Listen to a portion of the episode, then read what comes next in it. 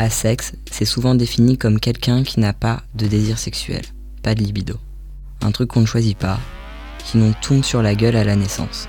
Je vis pas mon parcours comme ça, parce que ce qui me dérange dans le sexe, et qui fait que j'ai choisi de pas en faire, c'est pas le sexe en soi, ce qui fait par exemple que je me branle et que j'aime bien ça, mais la construction sociale de c'est quoi le sexe, c'est quoi la place que ça prend dans notre monde. C'est quoi les liens entre la sexualité et les relations amoureuses? Et aussi le lien entre la sexualité et paraître attirant, sexy. Les liens entre la sexualité et être spécial, exceptionnel, unique.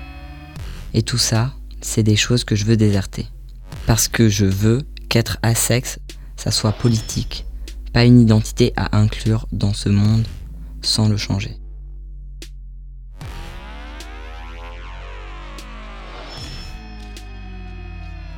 Dur de se défaire des mécanismes, des idées avalées toutes crues, qui font qu'il nous semble tellement nécessaire, essentiel et vital de partager du contact affectif, physique.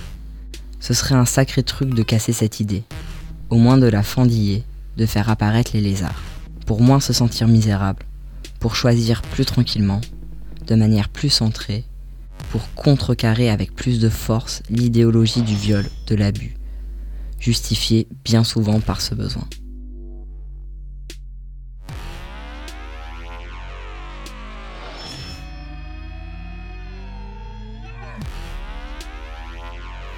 Ça me renvoie à l'appropriation de nos corps, les uns par les autres. Comment dans un espace public ou avec d'autres gens, des marques physiques d'attention, des manières de se toucher, se dit aux autres. Cette personne est à moi, mon ami, mon amant, mon fils, un membre de ma bande. J'ai une relation spéciale avec lui que tu n'as pas. Cette guerre des territoires où les territoires qui se jouent sont les corps, les vies, le temps de personnes. J'écris ces histoires parce que je ressens un vide. Il n'y a pas d'histoire de la sexualité, ou très peu.